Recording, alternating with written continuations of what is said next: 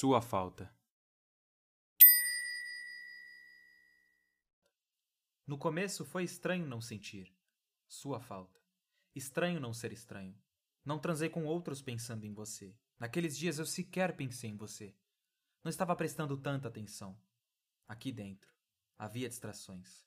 Outros prazeres, corpos, lugares, copos. Um outro eu. Agora uma vontade excruciante de saber o que se passa na sua cabeça. Estou quase te ligando para perguntar.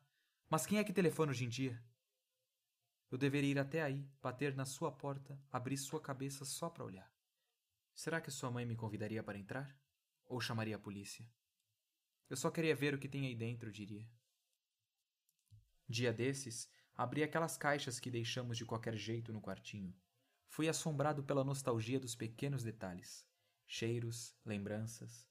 Aquelas coisas que parecem sem importância e são boas justamente por serem simples, sem necessidade de explicação.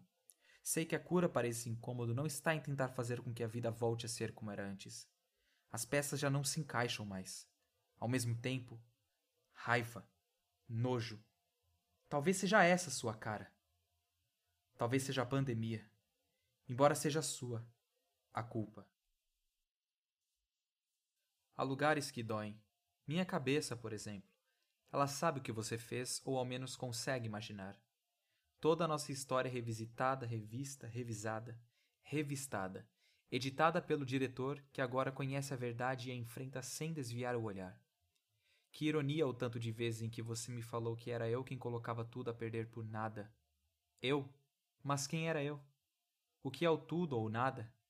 A última gota foi seu esperma na boca de outrem. Ou o esperma de outrem na sua. A ordem dos fatores nunca importou. Embora desconfie que você tenha gozado primeiro. Ainda outro dia você disse que eu era a pessoa mais importante na sua vida. Isso não é coisa leve de se dizer menos ainda de se desdizer.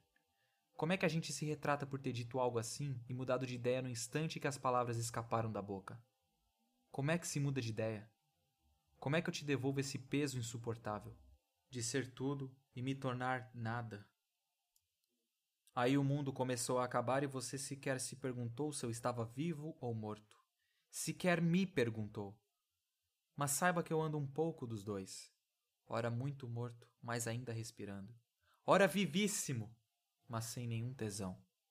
E cadê toda aquela compaixão, aquelas lágrimas quentes escorrendo em público? Cadê? Você decidiu que estávamos quites. Em que merda de página você está? Sabe o que eu queria? Que você pedisse perdão pelo incômodo, pela desordem, pelo silêncio. Tanta cortina de fumaça. Senhor, nem dá para respirar. Cacete, a culpa de novo. De onde vieram todos esses dedos apontados para mim? São dezenas deles, centenas talvez. Shame on me. E se depois de tudo isso eu encontrar você e seus amigos acidentalmente em algum lugar? Você não contou para eles, contou? Shame on you. Eu sei que você sabe ser sórdido, e você sabe que eu sei, esse é o nosso segredo todos aqueles detalhes sobre todos aqueles caras, seus casos passados, despejados na mesa do bar, com a justificativa de nos tornar mais íntimos. A porta fechada na minha cara enquanto eu ainda estava falando com você. Eu ainda estava falando com você. Eu ainda estava tentando. Eu devo mesmo ser muito inseguro, você disse. Desde quando não somos mais o que pensei? Algum dia fomos o que pensei? O que é que eu estava pensando, afinal?